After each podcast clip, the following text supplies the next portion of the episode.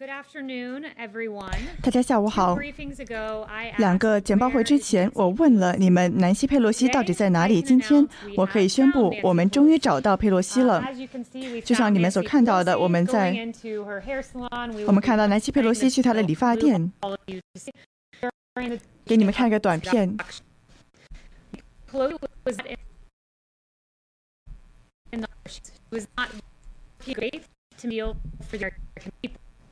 Nope. Nancy Pelosi go on. We're still in California are not open or do not apply. Businesses to stay shut down. But do as I say. Do as Nancy Pelosi is holding up 1.3 olive for the Mary, to the very small money with poor is found to violate her guidance. Pelosi called the HERO, which contained no additional paycheck protection funding. 他并没有任何给出新的薪资保护计划的资金。普总统看透了 Americans in need and 民主党对美国人的漠不关心普总统采取了行动，在他的单方面，他采取了行动。比如说呢，他忘他被他为那些个被房东赶出来的人，为学生都提供了资金，并且呢，把人们的税收还到人们的手里。国会也无法做，也没有授权通过给到2020年到2021年学年的孩子们的免费午餐。但是我们看到，川普总统我们的高级顾问伊万卡采取了行动。现在 USDA 已经加长了一个夏季的项目，将会保证孩子们能够继续的得到免费午餐。南希·佩洛西她正在要求从从一个单亲母亲那里、一个小商家那里得到道歉。自从她被南希·佩洛西这么说之后呢，这两个人得到了威胁。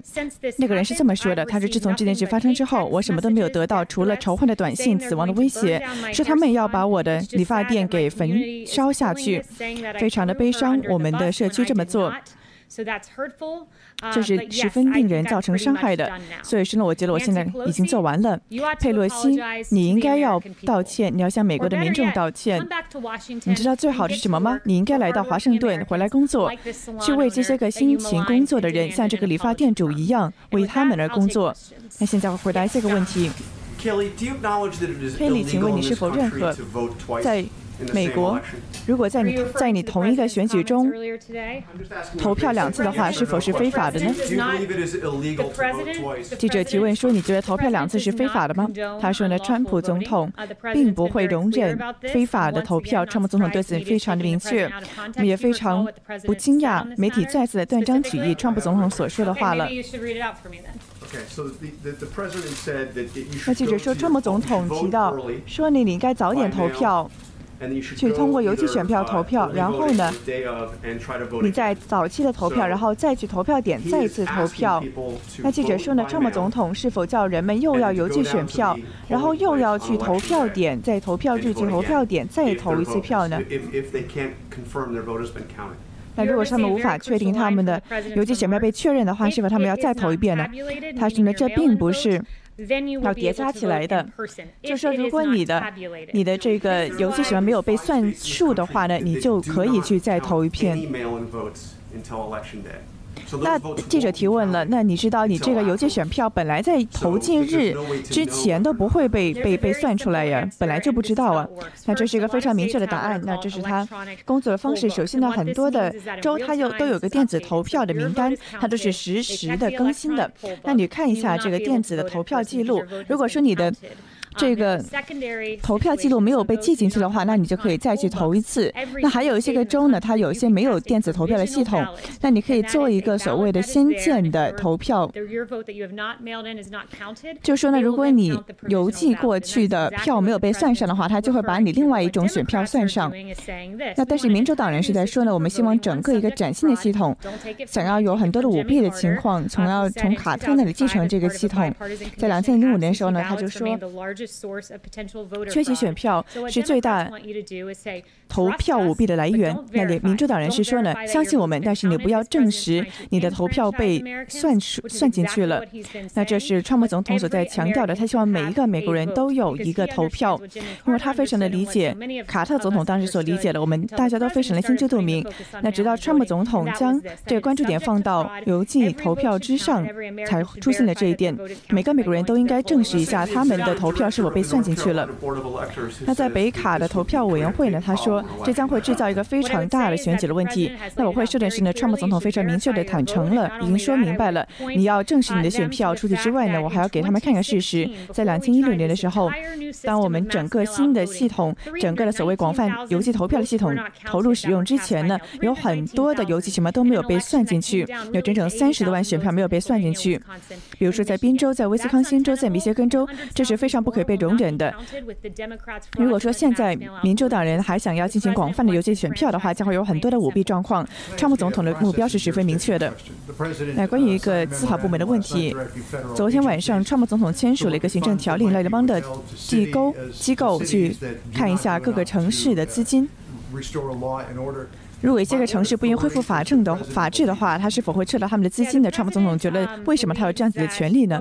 川普总统觉得，我们应该做的，以及我们政府的目标，就是要保证人们的生命、财产以及自由。这是我们联邦政府的任务，这是至关紧要的。联邦政府一定要审核这些个资金，看到这些个辖区的资金。所以说呢，这个行政这个备忘录呢是有三个目标，一个呢是要联邦政府的机构去详细的列出所有的给到西雅图、波特。兰、华盛顿 DC 和纽约的所有的资金。另外呢，在十四天之内呢，我们的司法部部长将会有一个列表，包括列表了那些个哪些个地区是无没有法治的，以及创创造了毁坏的地区，把它给列出来。那三十天之内呢，我们还会给出指令，去给一些个辖区呢，不让他们获得这么多的资金。那么去最大范围的打击那些个无政府主义，就不让他们得到政府的资金。那南卡的人也非常的清楚，你。是。那你知道联邦政府的资金都是有目的的，所以我们有权利决定。如果你看在纽约的话，有百分之一百多的枪击案的升上增，在西雅图有一个无法治的自治区，还有很多的警察受伤了，这是一个危机。如果说州政府不采取行动的话，那如果警察不去执法他们街道的话，川普总统将会进行全力的帮帮助他们解决他们的失败。那有些时候这就意味着一些联邦的执法人员，包括在明尼亚波利斯、在肯诺基，我们都已经被邀请了。我们要保证不要有再多的孩子像小传奇一样再在街道上死亡了。那记者提问：是呢？这些个国家所拨出去的资金，我会觉得他应该马上的有立，马上有法律的行动采取吧。那包括有几分钟之前呢，有一个纽约的人就警告说，如果说他，如果说你撤除这个资金的话，他就马上会上诉。那他可以这么做啊？我们将会在法律之间、法律之中这么做。我们也鼓励州以及市政府，像肯诺基州以及肯诺基市以及在这个明尼阿波利斯，与他们采取同样的行动。他们终于挺身而出了，去请求联邦政府的帮助。他们也得到了我们的帮助，因为很多的美国人都在街道上死去，太多的建筑物被焚毁，这并不是长远之计。那记者提问说，川普总统想要不要把钱给到庇护城市？那至少在法庭上他是输掉了。那为什么这一次他又不会失败呢？那我不会。把这个最终的成果提前预告给你。我刚才才告诉你了，有个十七天的时间线，让司法部门去解决，以及呢，对这个财政预算办公室呢，他们有三十天的时间。那现在这是我们的一个计划。那记者提问说呢？美国是否把安提法就已经提名成了一个已经认定成了一个恐怖组织呢？那司法部门呢？他们将会将会仔细的看一下安提法的指控。那他们将会针对安提法的个人以及无政府主义者呢，向他们提出国内恐怖犯罪的指控。因为有知道在波特兰有无辜的人，有一个无辜的人在这个过去的周末被杀死了。是的，那些个人将会被受到国内恐怖主义的指控。Withhold federal funds from UC Berkeley if they did not allow free speech. Has he done that? 那关于这个之前关于这个伯克利学校的自由言论的指控又怎么样了呢？他说我要问一下川普总统。那记者提问说呢，如果说这些个想要做的事情都是非法的，是否又不了了之呢？他说不是的，川普总统将会一直执行下去。他们的他的备忘录十分的明确，我们正在执行联邦政府的一切的权利，去照顾好美国的人民。当有一个小一岁的小孩在纽约被杀死，在亚特兰大的一个非常美丽的小女孩失去生命的时候的，是的，联邦政府将会。在法律权利之内，竭尽全力的去保护他们的安全。使得，川普总统十分的严肃。那在十一月的时候呢，川普总统说他去了 Walter Reed 去开做他的体检。那这一周的时候呢，他又去了一次去完成他的体检。那那其实他之前就这么说过了。他到底是怎么样了呢？他到底去 Walter Reed 干嘛了呢？他说呢，他的川普总统的体检有两个部分是非常全面的体检的。你知道，一个总统的体检，他是要去了 Walter Reed 两次就完整。就完成这个两次的体检，那有些个阴谋论，你们就不要再传播了。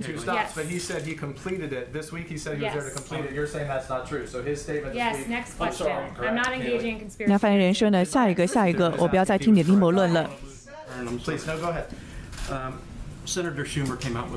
那施莫参议员呢？今天发表了一个声明，说有太多的证据指向川普总统的政府在向 FDA 施压，在选举日之前就要通过一个疫苗，去为了帮助他选举的胜算。你是否可以向美国人民的保保证，说如果这个疫苗真的能够出台的话，真的能够在选举日之前就被通过的话，它是足够安全有效的呢？你是否去回应一下这个指控，说你们正在向 FDA 施压，在选举日之前要有个疫苗出来呢？他说没有人在向 FDA 施压，要他们做任何的事情，这是个非常荒谬的理论，这是 CNN 等等其他的假媒体所做出来的。那你知道 FDA 的局长他也说呢，我可以向你百分之一百的保证，川普总统从来都没有向我施压去做任何的关于政策上的。调整，就在几个月之前，他是这么说过的，这是完全正确的。包括卫生部部长阿扎尔今天早上也是说呢，这个疫苗无论是十一月五号、十一月十五号，还是十还是还是十月十五号，至十一月什么时候，都是关于拯救生命才是重点。那今天呢？那之前呢，我们也有个简报会，福西博士说呢，没有任何的政治的压力，看到要我们加速的行动。我们川普总统呢是想要打破政治上的条。条框框，去能够尽快的将一个安全的疫苗交到美国人民的手中，因为生命正在。存亡之中，但是他永远不会牺牲安全，他将会保证百分之一百的，这是毫没有没有偷工减料的。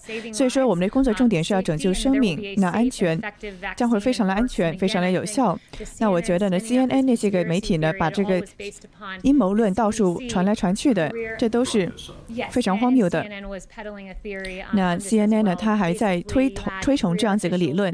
那你要知道，在 CDC 的一些个政治官员，他是。与与这些个州已经谈好了，是在提前做好疫苗分发的准备。我们很快呢就会有一个安全有效的疫苗得到分发。因为在猪瘟的时候，奥巴马政府他们真正的问题是，奥巴马的政府他承诺说呢，一共有在十月份之前要有一亿个疫苗，然后把这个数字降到了整降到了四千万，然后在十月中旬之前呢，当这个疫苗最紧缺的时候，供应却永远不足。那只有大大概一百万的剂量在手上。那 CDC 当时的局长说：“那么，用我们真的达不成我们的目标，我们完全没有达到我们所预期的生产的结果。那人们已经漫长的等待了，一直在排队，在打电话，一直在检查网站，但是永远都得不到他们的疫苗。但是不像奥巴马和拜登的政府，我们将会未雨绸缪。这就是为什么我们将会预计生产一亿剂的疫苗。这就是为什么 CDC 它的官员正在与全美五十个州合作，去保证。”我们能够尽快的分配这样子的疫苗，我们不像奥巴马和拜登一样，我们一定会未雨绸缪。记者提问：副总，呃，这个前副总统彭斯他之前是说，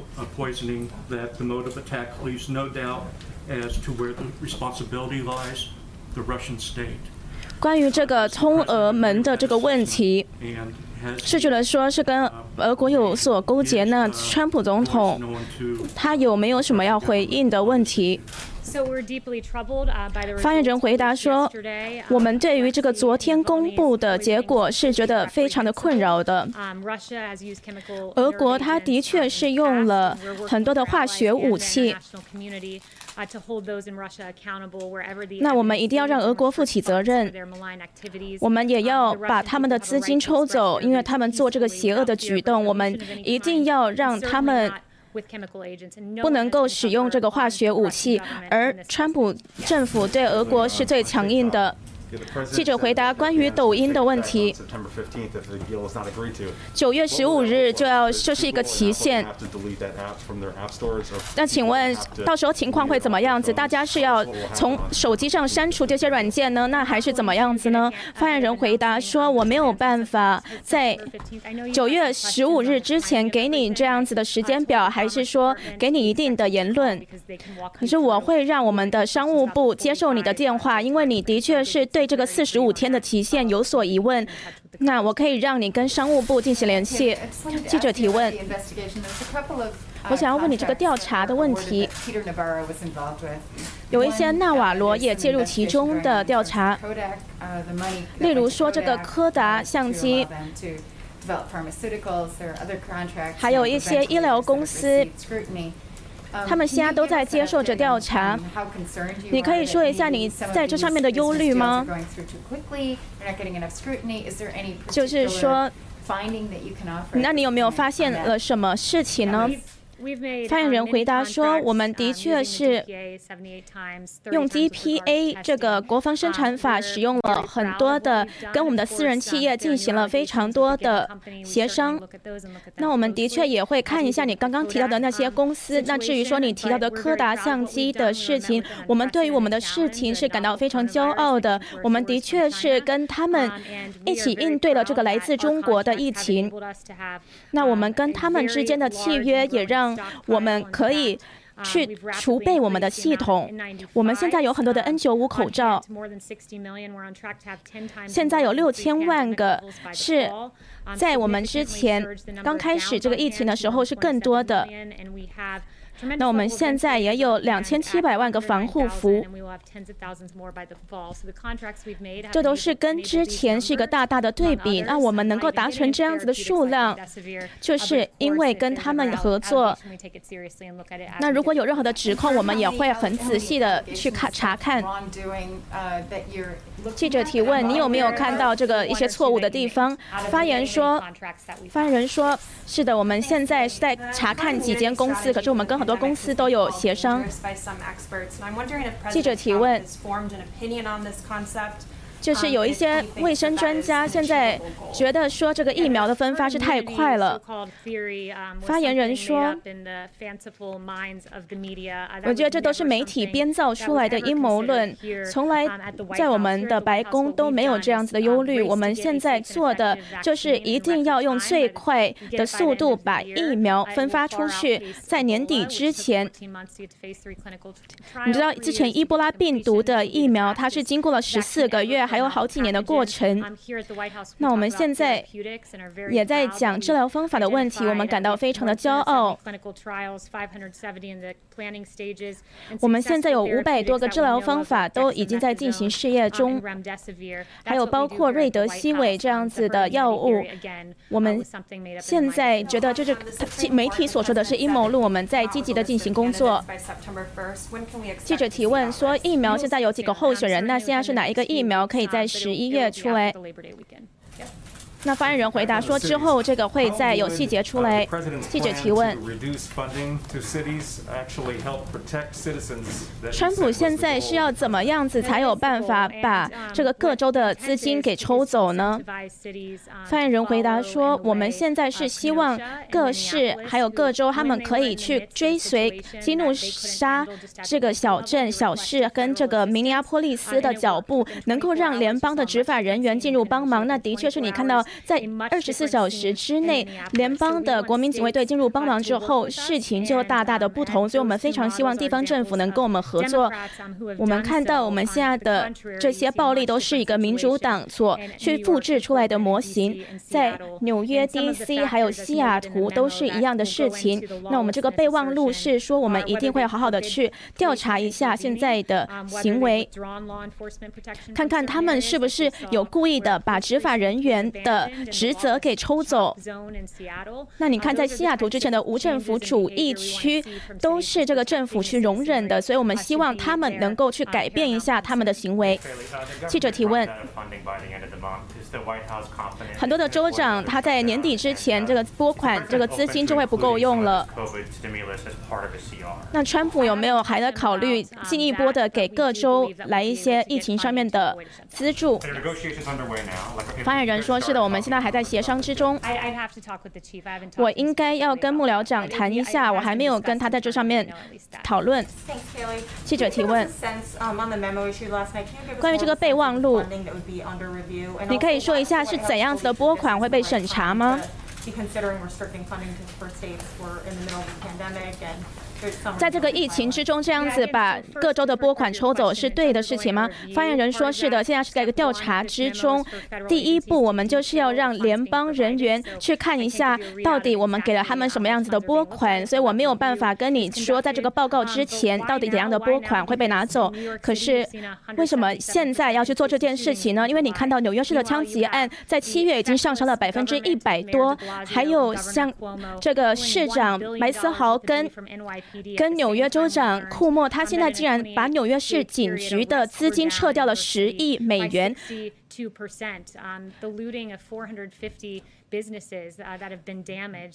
那我们看到，在这个抢劫之中、打砸抢之中，四百五十个小商业都被打击了。那在西雅图的无政府主义区中，还有很还有人被射杀了。所以我们现在不能够容忍这样子的情况继续下去。如果这一些地方政府，真的有去让执法人员做他们的工作，不把他们的警警局的资金撤走的话，应该不会发生这样子的事情。所以我们要他们做他们的工作。记者提问。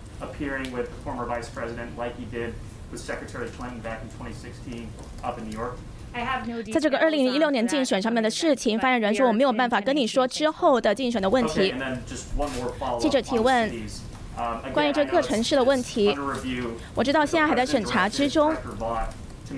川普有没有直接下令法令，说这个疫情的拨款可以被从这个可能会被抽走的拨款中被排除之出去吗？发言人说：“我没有办法跟你说这个细节，因为我没有办法在审查之前跟你说，这个审查还在进行中。”记者提问。脸书他今天说他会。他会把一一些这样子的发文，就是川普总统昨天说投两次票这样子的发文，给禁掉。那请问你觉得脸书这样子说代表了什么？发言人说：“呃，不好意思，我没有听清楚你的问题。”记者提问说：“他说会。”把这样子的发文把它禁掉，因为总统的言论是不正确的。发言人说：“我不知道你在讲什么样子的发文，可是川普总统已经很明显的说了，如果你的票没有被算进去的话的话，你应该要去直接去当面去投票。” presidential primary, for instance, there were 100,000 ballots rejected in California, mail-in ballots in New York. 在之前的一个初选中，你你就可以看到十万个票在家中中没有算进去，然后八万四千个票在纽约市没有被算进去。那我们也知道，调查是说，这个比较年轻的黑人或是西语裔的美国人，可能他们的选票会被拒绝。所以，我们总统是希望每一个人的票都能够被算进去，这就是他依据常理所说的话。记者提问：川普已经说了，他会在九月释出另外一个行政令。你可不可以说一下这个在移民方面的行？政令发言人说：“我没有办法给你这个更多的细节。”记者提问：“你之前说基努沙市是一个代表，是一个模范城市，if they were to this week take specific actions and and get some of the law and order back under control。那如果其他的事有办法在这周呃做好他们的工作的话，这个备忘录总统宣布的这个事情，说要撤除波肯的事情，有没有可能被收回呢？发言人说，我们一定要看到 D.C. 的市长改变他的行为，他们让教堂被焚烧，例如波特兰的市长，他让这个暴徒肆意的肆虐，然后他自己的家呢是被暴徒给侵略了，这些无政府主义者。还把一个三十九岁的人给射杀了。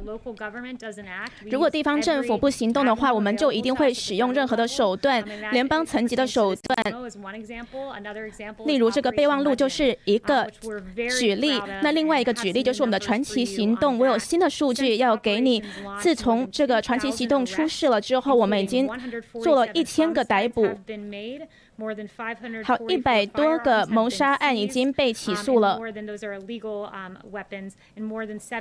啊，我们也把很多的毒品、可卡因这样子、芬芬特尼这样子的毒品给没收，然后。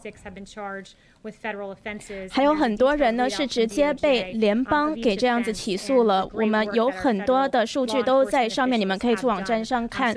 这都是我们的联邦的执法人员所做的。那谢谢我们的警察人员，谢谢我们的执法人员，你让我们保持安全。当民主党的市长或者是州长不行动的时候，大家好，欢迎回来，我是陶明 Iris。大家好，我是王玉鹤 Sydney。那么今天下午呢，白宫发言人是再次出来开了记者会，那照常呢是讲了非常多的问题。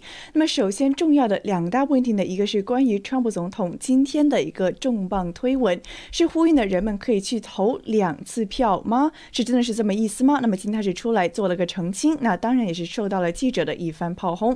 此外，另外一个问题呢，就是关于川普总统在昨晚签的一个行政备忘录，是威胁呢要向那些个不听话的那些个没有法治的城市呢，要减少甚至是撤回联邦政府给予他们的拨款。那么这是今天的两大看点，让我们为大家来梳理梳理。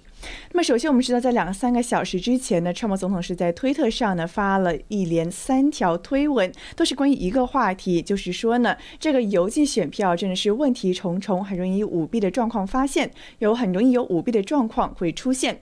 那么究竟要怎么解决呢？那么川普总统是亲自的给选民支了个招，他是提到呢说，基于即将到来的二零二零年选举呢，将会有很多发给选民的邮寄选票，所以说呢，为了确保你的选票真的被算进去了，你呢可以尽早的在你这个邮寄选票上的签名，然后把它给邮出去，然后呢在选举日你可以提前去到这个投票点去看一下这个投票之前邮的那个投票呢究竟被算进去了没有。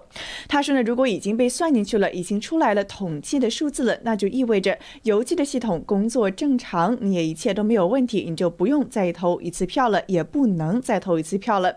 但是呢，如果说你发现哎我邮的这个票好像弄丢，或者是没有被算进去的话，这个时候他就说你可以再在投票点亲人的去投一次票。他说这是你公民的权利。同时呢，如果说你这个邮寄选票的这个有这个选票呢，在你投票之后才到达选票点的话，这也是不应该发生的。换句话说呢，将不会有重复算计的状况出现。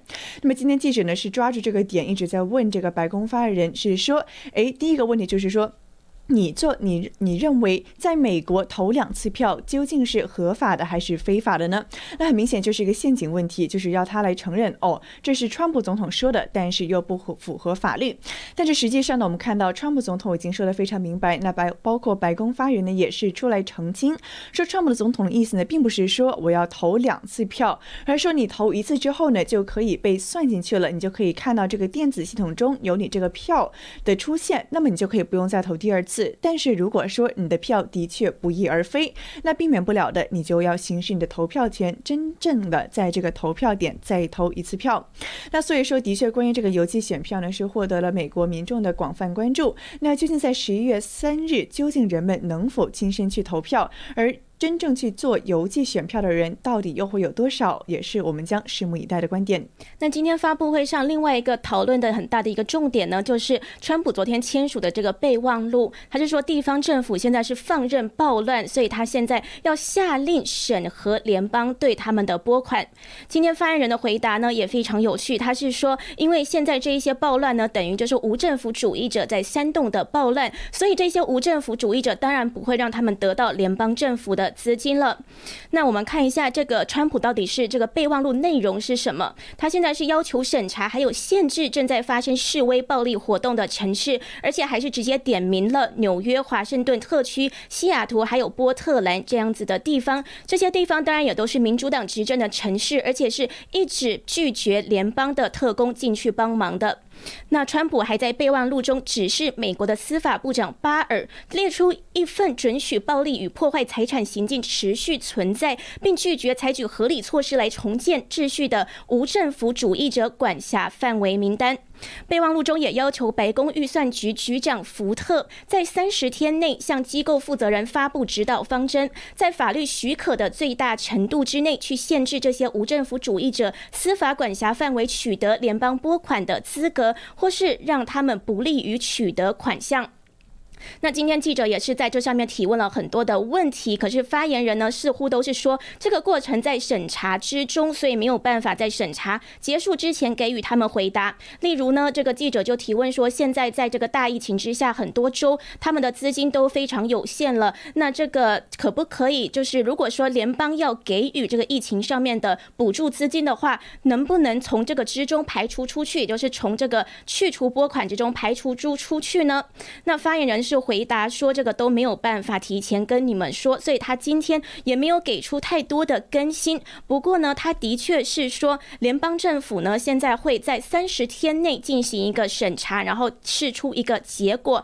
因为这些市城市现在允许无政府状态，允许暴力和破坏，所以呢现在不能够再继续的给他们联邦政府的资金。这个备忘录中。川普也是说，为了保确保联邦资金不会被浪费，或者是用于直接违反我们政府的承诺，也就是保护生命、自由和财产，所以联邦政府必须审查这些允许无政府状态、暴力和破坏行为的城市使用联邦资金的权限，确保有效使用联邦拨款，也确保纳税人交给联邦政府的经费使用符合美国人民的利益，至关重要。那备忘录也是，的确是刚刚说直接点名了西雅图、波特兰、纽约，还有华盛顿 D.C. 这区是四个区域。因为之前的黑人也的命也是命运动开始了之后呢，从原本是呼吁种族不平等，发展变成了暴力事件、纵火、破坏与抢劫事件，那也导致很多人丧生，枪击案是频发，还有包括焚毁建筑物这样子的事情。所以川普呢，他是一再的呼吁说，希望地方政府能够向联邦政府寻求帮助。不过这一些民主党的这个地方政府真的不配合，川普现在呢就想到了。这个新点子，也就是撤销拨款，威胁撤销拨款，来让他们希望来让他们能够乖乖听话，美国人民呢也可以拥有他们的安全。因为我们现在看到这个点名的其中之一的城市纽约市，好了，纽约市今年七八月份的枪击案数量跟去年同期相比，是从一百七十六宗增加至了四百八十六宗，暴增了百分之一百七十一。这个也是至今天发言人有提到的，枪击案的受害者也从去年同期的两百二十二人增加至今年的六百一十二人，增长了百分之一百七十八。而且呢，这个。之前，纽约市议会也通过了要撤销对纽约市警局的拨款，是撤销了整整十亿美元。那这样子的行为呢，是让执法人员不敢再去好好的从事他们的职责，去管住街上的暴力犯罪的泛滥，所以才会导致这样子的犯罪案是一直在增加之中。而联邦政府现在也采取行动，要好好的来解决这件事情。这个也都是发言人今天所提到的。的确，看到这个川普总统对各州政府的威胁呢，是又展开了一场川普本人还有纽约州州长库莫之间的一场好戏。我们知道呢，川普总统今天早上呢是发推文直接骂这个纽约州州长库莫，说呢你在这个死亡还有在中国病毒 China virus 方面呢做的是最差的，因为他的无能，仅在纽约的养老院中呢就整整有一万一千人死亡。那他还提到呢说应该让他这个所谓的傀儡纽约检察官呢来调查纽约州州长对中国病毒无能的处理。他说这些个检察官一直跟在他，就是川普总统还有他的家人屁股后面紧追不放，真的是一个非常荒谬的事情。那么也看到了关于这个川普总统对各州政府要撤销拨款的威胁呢，库莫也是毫不手软，也是在推特上呢说发文骂这个川普总统，又说呢，哎，川普总统你要搞清楚，你不是一个国王，你不可以不让纽约州获得拨款，这是一种非法的阻挠手段。那么换句话说呢，的确看到川普总统呢是非常的强硬手段，是用钱直接用这个拨款呢来。给大来给各大州呢下一个最后通牒，要不就把你们城市给管制好，就收拾一下你们烂摊子；要不呢，这个钱你们就不要想拿了。所以说，下一步看到各州政府之间究竟是否呢会在这个川普总统给出的时间线里面做出相应的改变，又或者这个进程一定会，还是说真的会进程下去，带来真的拨款上的改变呢？我们也会继续观察。那另外呢，今天还有一个大话题，就是说美国的 CDC，它它在这个最近的时间呢是非常新的一个消息呢，他们是致函各州，说十一月一日前已经准备好要分发疫苗了。这个川普呢是一直在说年底之前疫苗会出雷，然后呢也是说最快是在二零二一年，不过现在呢是大大的把时间线提前了，说在要求各州的州长在十一月一日前要加快一个许。可的申请程序，并准备好疫苗的分发场所。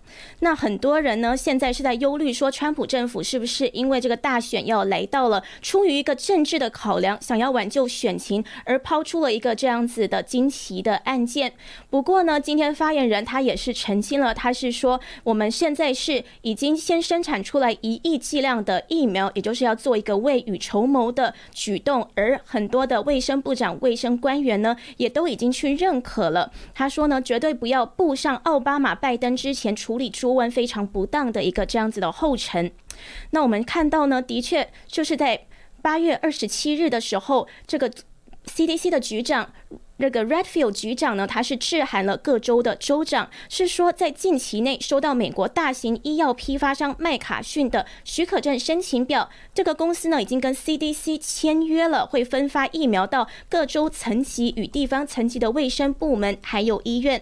那他还写到说，要赶快去协助这一些州，希望呢能够好好的加快申请的程序，在十一月一日前要全面运作。而且呢，他们还发送了三份计划文件给各州还有各地区的公共卫生官员，其中包括提供疫苗的可能时间表。那其中一份文件是指出说，这些会用于制定初期限量疫苗接种计划。然后呢，还有说，当局最早可能会在十月底就提供疫苗出去，到了明年呢，疫苗供应量更会大增。而且呢，这个文件他还写了说，有两种候选疫苗的详细方案，可能呢之后接种疫苗的方式是说，每个人需要接种两剂疫苗，而且接种时间必须要相隔一个月。那他们也会希望医院跟流动诊所可以让大家去免费接种这些疫苗。当然了，这个是已经写的非常的明确了。不过还是有很多专家呢，他们是担忧说，这个疫苗试验的最后试验阶段都还没有完成，不知道当局在十一月一日前如何有足够的数据能说明疫苗有效且安全。而且如果在最后临床试验完成前就批准民众广泛接受疫苗，可能会存在风险。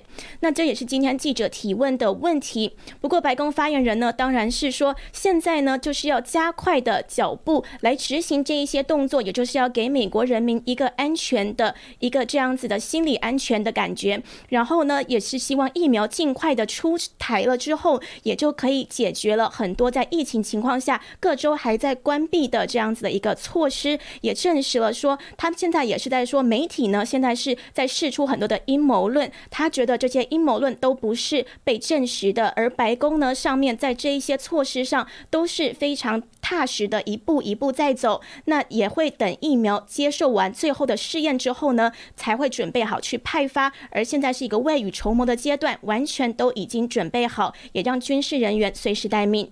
好的，以上就是今天这场白宫发言人召开新闻记者会的主要内容。感谢大家的收看，我们下次直播再会。谢谢大家，我们下一次直播再见面。